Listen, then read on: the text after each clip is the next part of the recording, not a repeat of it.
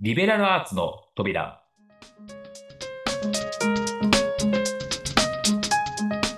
この番組は、リベラルアーツって聞いたことあるし、なんか大事そう。だけど難しそう。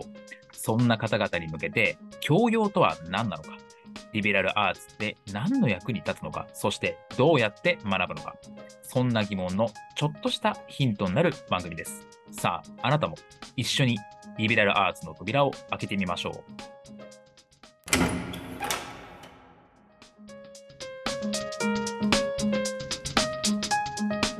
はい。ということで今日もやってまいりました。リベラルアーツの扉でございます。パーソナリティの中野でございます。というところですが、今月2月のゲストなんですけれども、はい。白熊さんこと水谷さんでございます。よろしくお願いします。はい、今月パーソナリティの水谷です。よろしくお願いします。は、い、というところでですね、今月はですね、水谷さんとちょっとお話をしていこうかなというふうに思っておりますというところなんですけれども、まあ水谷さん、何者なんだと、はいいうところなので ですね、簡単にあの自己紹介をお願いできればとはいいうふうに思います。はい、わかりました。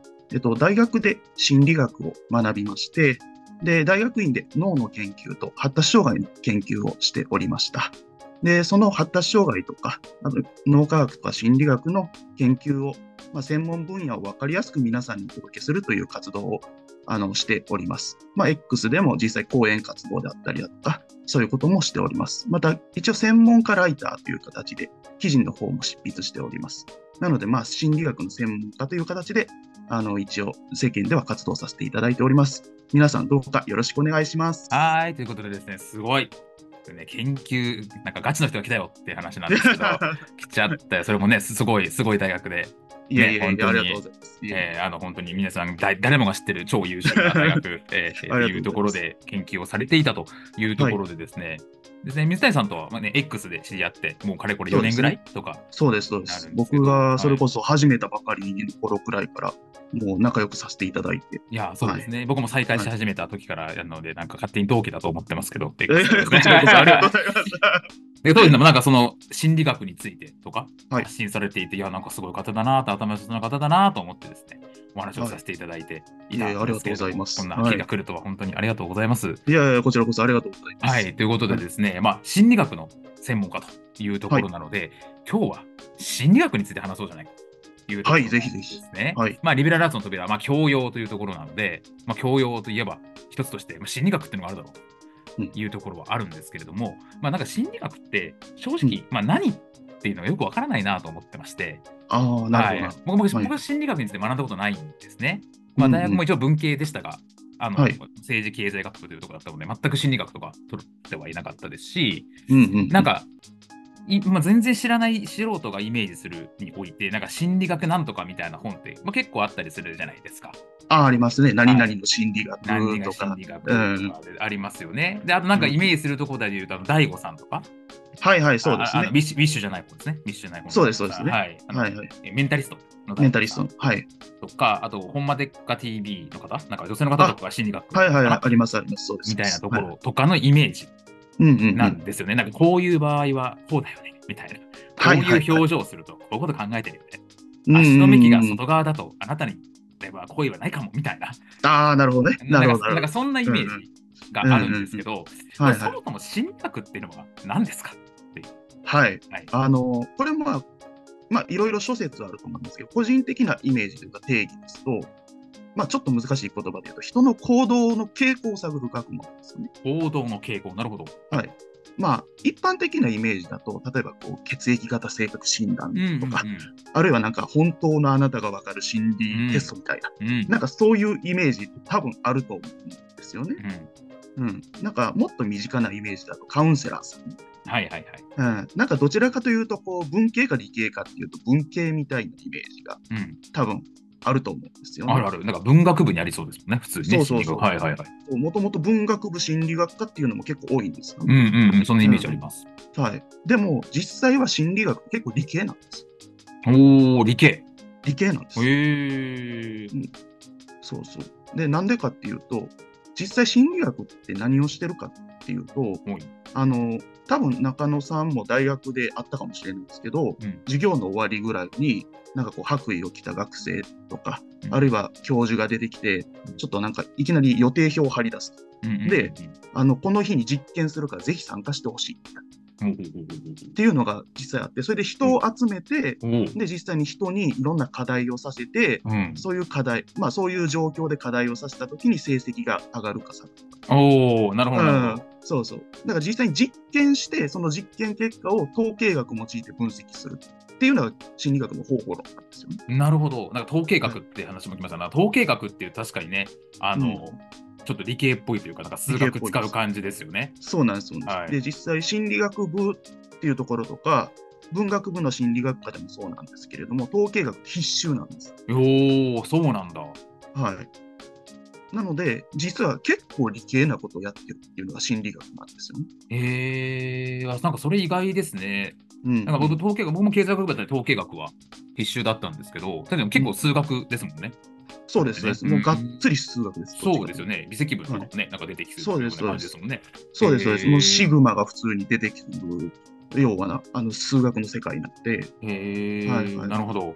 そっかそっか。だからまあ、と統計の一種みたいな、統計学の一種そうですね。あの心理と統計みたいなのがあったりもしますし、はい。あの統計の検定とか言って、本当に例えばこう、A と B、まあ A っていう状況で課題をやらせて、B という状況で課題をさせました。はい。で、A と B の間に5点の差がありました。そのテストでね。うんなるほど。じゃあ、その差って本当に、あの、意味のある差なのか、それとも誤差なのかみたいな。はいはいはいはい。そういうのは統計学を使って誤差ですよとか誤差じゃないですよ、本当は A と B っていうやり方の違いがすごい影響してるんですよみたいなことを調べたりするんですよね。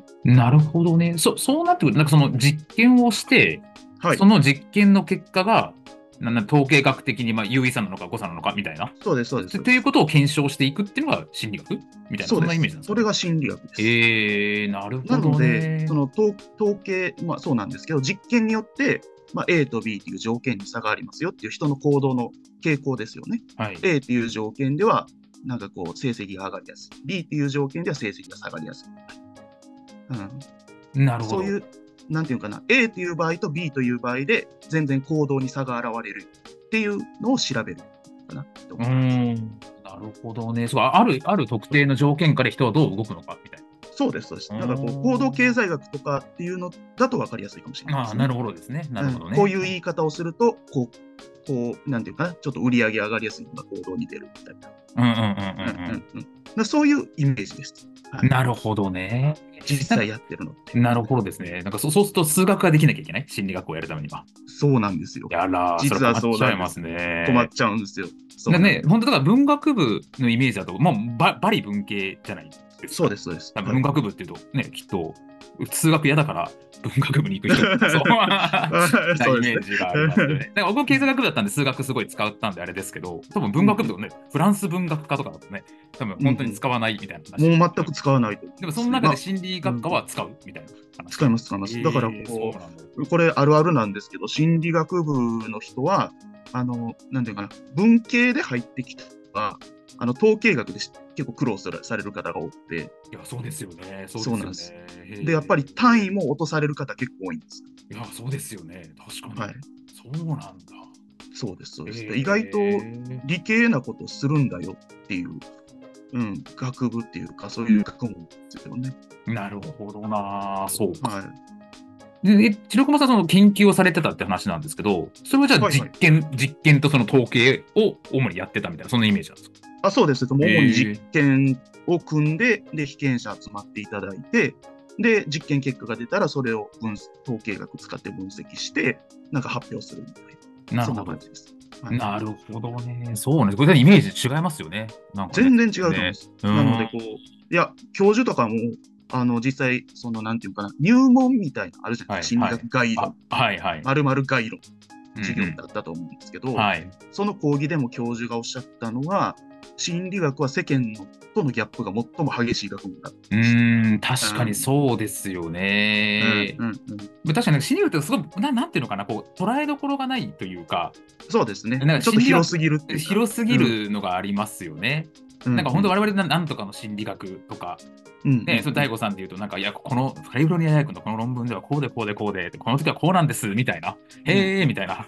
やつとかうんうんなんかそうそう女性にモテる心理学みたいなものとか。あります、あります。うんっていうのとかで、なんか、なんかすごいキャッチーではあるけど、結うん局、なんかいよくわからないみたいなうんうんうん感じはあるかなというふうに思いますよね。うんうんそうそうあの心理学ってやっぱり僕も今ずっとまあ、まあ、大学院を卒業してからでも10年ぐらいは経ってるんですけれども、はいちょっと広すぎてあの心理学専門ですって言ってるけれども別の分野の心理学の研究をやっぱ知らないっていうのがいっぱいあるんですよ。おおなるほどね。はいだからそれぐらいやっぱ広くてでそれぐらい専門分野もいっぱいあるっていうのが心理学の状況です。うーん、うんなるほどね。で、なんかこれ、心理学を学ぶと、人の心が読めるようになるんですか、えっと、結論から言うとならないです。ならないんかいならないならないのかならないん ですよ。ならないのかよ。そう、ならんないんですけでコどントロールしたい。よ。 あれ でしょ。教えてくれよ、その方 法。そうそう。でも、唯一わかるのは行動の傾向ぐらいですよね。うんなるほどねうん。、そう。だかまあ、ら、こう、統計学って、あの100%こうなるっていうのは基本的にありえないので、はい。うん、こうなりやすいよぐらいしかわかんないです。なるほど。うんうん、なので、まあ、なんていうのかな、例えばですけど、自己開示ってあったんですか、はい自分のことを話すと、相手がこう自分に好意を持あって、はいはいはいはいはい。はういん、結構あるあるうんなんですけれども、それも自己開示をしたからって100%相手が好意を持つわけじゃないんです。うんもちろんもちろん。そうそう。だから、でも自己開示をした方が好意を持たれやすうーん、なるほどね。いのは言えると思います。そっかそっか。だからはい。ななんとなくこう、で相手の心が読めるとかさ、メンタリストの大悟さんの影響が強いんですかね。なんか、かもしれないです。なんかこう、相手うんの心が読める的な感じで言っちゃってるけど、そうではなくて、あくまでそうそうもある特定の条件で人間がどう行動するかということを学問として捉えてる。そうです、そうです。もうおっしゃる通りです。あーはい、そうです、そうですな。るほど今まとめてくださったのが本当にその通りです。なはいなるほど、なるほど。そうか、はいそうか。なるほどな。で、そうなってくると、例えばじゃうあ、ん心理学っうんて、だから、まあ、そもそもどどう学ぶのかみたいなところもあると思いますし、あと、うんうんま学ぶ意味みたいな。はいはいはい。ってどどういうとこにあるのかなとかおも面白さみたいなところもそうかもしれませんけど、まずじゃあ、うんうん僕全く心理学わかんないんですよ本当に、本当に昔になんか女にモテる100の法則みたいなあありますね。あります僕。が10代ぐらいの時買ってですね読んでですね、はいはい。あ女性はとにかくあの夜景の見えるところに連れてけば落とせるって書いてあって、その時は全然落とせなかったんですけど みたいなそれぐらいの認識しかないんですけどまずじはいゃはあい心理学を学びたいといった場合に何をすればいいんですかっていう はいはいところなんはですけいど、。心理学そうですねはいはい。あの、これは多分どこの学問でも一緒だと思うんですけれども、はいあの、一般書みたいなのあるじゃないですか。その、はいはい。あの、なんか500円ぐらいで売ってる、この、なんか、闇の心理学、これをすれば落とせるぜ。はいはいはい。ああいうのは結構、その人の経験談とか体験談をまとめただけのやつが多いんです。なるほどなるほど。なるほど。そう。で、心理学を学ぶときに、あの、僕が結構大事だなと思ってるのは、はいその、入門書、結構うんがっつり、がっつりと研究書じゃなく、うん。まる心理学入門とか、うんうんうんうんどこの大学教授が書いたうん心理学のテキストブックみたいなのを一冊読んでみるのがいいと思います。なるほどね。そっかそっか。そうそうじゃないと、もうそれこそ最初のお話にもありましたように、世間とのギャップがすごい大きいんですよ。うんうんうんだから世間のイメージに心理学を入ってしまうと、何これ、めっちゃ統計とか数字出てくるような、おもんないなってうまん。うんうん。なるほど。すうんうん。だからこう、なんていうのかな、どっかの大学教授が書いたもう誰でもいいです。誰でもいいんですけれども、心理学入門とか心理学概論みたいなうのをん。一冊読んでみて、で、あ、これ、なんか、なんていうのかな、ちょっと、こう、科学的だし、面白そうだなって思える人は多分向いてる。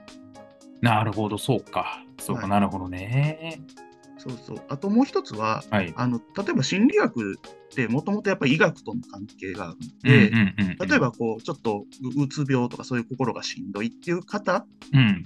に対してはやっぱりそういうなんていうかなカウンセリングの本とかも読んでみるとそう取っかかりとしてはいいとなるほどですね。そうか、カウンセリングとかも一応心理学の一種。そうです心理学ななるほど、なはいるほはい、ど。へえ、そっかそっか。そうなんですそうなんですだからこう多分そのどっちかですよねうんカウンなセるリほンどグ系で興味があるっていう方はやっぱりそうカウンセリング系の本を読んだらいいですし、うん。あるいはそういう精神医学系の本を読んで、そこから心理学に興味を持つっていうのも全然ありだうんなるほどなとー思い。ます。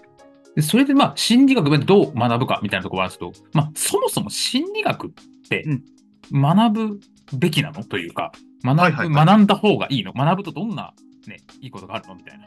うんうん、これはやっぱりですね、僕みたいなですね、人間はですね気になるんですよ。はいだはかいらはい。ね、まあ学問というよりもやっぱりなんか、なんか成果欲しいよねみたいな。そうですね。うん。人はですね、なんかこう学ぶ意味みたいな、まあ、これちょっと一般、まあ、でも2つあるかなと思っていて、例えばその、うんうん本当に心理学をまあ教養として学うんうぶんうと、んこんないいことが日常生活であるよというものと、うんうんいや、こういうことをすると、すごい仕事に活かせるよみたいな切り口もあるかなと思うんですけど、まずその、うんうんじゃあこれを心理学を学ぶこと学ぶことによって、まあなんか、こういういいことがあるよ、日常的にとか、うんうんこういう人になれるよとか、こういう面白い発見があるよみたいなところって、なんか、うんうん。ありますお。それはねはい、いや、もういっぱいあるんですけれど、はいその中でもはい分かりやすいのちょっとお話ししたいなと思います。おうおう例えば、今、パッとね、中野さん、はい A と B と C と D をしてください。僕が頼むとするじゃなはいいですか。はいはいはいはいでも多分中野さんの頭の中では、はい。 A と B と C と D でそんなん多すぎて覚えられないよってなると思うんですよ。はいはいはいはい。じゃあ、人ってそもそも一気にいくつぐらいのことを頭の中に置いておけるのかって結構大事じゃないですか。大事、確かに。で、心理学だと、いまあ、単語レベルだと大体マジカルナンバーセブンって呼ばれてて7個ぐらい覚えれるんですけれども、はいはい。でも多分実際は大体4個ぐらいです。頑張って。なるほど、なるほど。頑張って4個ぐらいです。なるほど。で、なので、あのまあ、例えば中野さんは経営者はい。さんなので、はい。はいまあ、自分の部下とか従業員に指示を出す、はい。その時に、じゃあ4個、頑張って4個なのから、はい。指示は2個ぐらいにしとこなるほど、なるほど。う。を伝えるじゃないですか。うんうんうんうんうん。で、そうなると、あの、その従業員さんとか部下の方に対して、もう言い争いとかがなくなるじゃないですうか。んうんいや、なんでお前4個言ったのにできたの2個じゃねえかみたいなうんうんうんことだったりするんですよ。うんうん。なるほど、なるほど、なるほど、なるほど。だからそういうのが、やっぱり、あ人は4個ぐらいまで、頑張って4個ぐらいまでしか覚えられないから、うんじゃあ、多分この人は、まあ、1個か2個までにしておこう。で、やってきたら、次の3個目と4個目を言おう。っていうふうに配慮ができる。なるほど、なるほど、なるほど。すると余計な争いもなくなるしう、ん。部下の方も結構仕事とかしやすくなる。うんっていうことが、結構心理学でそういう研究があったりするんですよ。なるほど、なるほど。うん、そっかそっか。だからそのじ事象というか、そういうことを知っておくと、そうですなんか、だから自分ではじゃあ7くらい覚えられるでしょうと思ってても、いやいやいや、4つが限界なんだと。ってことは、まあまあ、覚えられて2つだよねっていうのを知っておけば、うん、まあ、じゃあ2つだけ指示することができるかもしれないし、みたいな。そうですそうですなるほそどうですね。うんそうか、そうまあか。、そうそう、これをかご家庭に応用することもできるんですよ、うんうんうんうん家庭とプライベうんうんーうんうトんに。例えば、あのお子さん、う今ん多分中野さんのお子さんも、えっ、と、えっ、と、小学生、幼稚園ぐらい小小1ですかね。はい。あ小、はい小学生はいはいのお子さんがいらっしゃるということで、はい。で、その、あの、まあ、先ほど4個とか7個って言いましたけれども、はい。小学校の高学年ぐらいまでは、やっぱり7個も4個も覚えられないんですよなるほど。その発達過程っていうのも研な究るさほどれてるので。じゃあ、お子さんに、あ、今日〇〇した、〇〇したって一気に2、3個言わんでも、今日〇〇した、1個言って、1個ずつこう、ね、〇〇したっていうふうに言ってあげる方が、お子さんの負担にもなるほど。なる。うん、結なるほ構どね応用が効くお話なんですよ。なるほど実は心理学なるほど、そうか。だから人と接する上で人間ってこういう傾向があるよねってことを知っておけば、じゃあこの人に対してもこういうことなんじゃないかという推測が働き、そういうふうに接せれるよね、みたいな。そうです、そうです。そうですああ、なるほどね。それは確かに大事ですよね。大事ですよめちゃくちゃ大事大事ですよね。そうそうそうねへえそうかそうか。いや、勉強になるな。ということでですね、まだまだちょっと心理学を学ぶ意味もお聞きしたいんですが、お時間になりましたので、続きは次回にですね、ちょっとまた聞いていこうかなというふうに思っております。はい、いうところでですね、じゃあ今日はこの辺で終わりにしたいというふうに思います。水谷さん、いありがとうございました。ありがとうございました。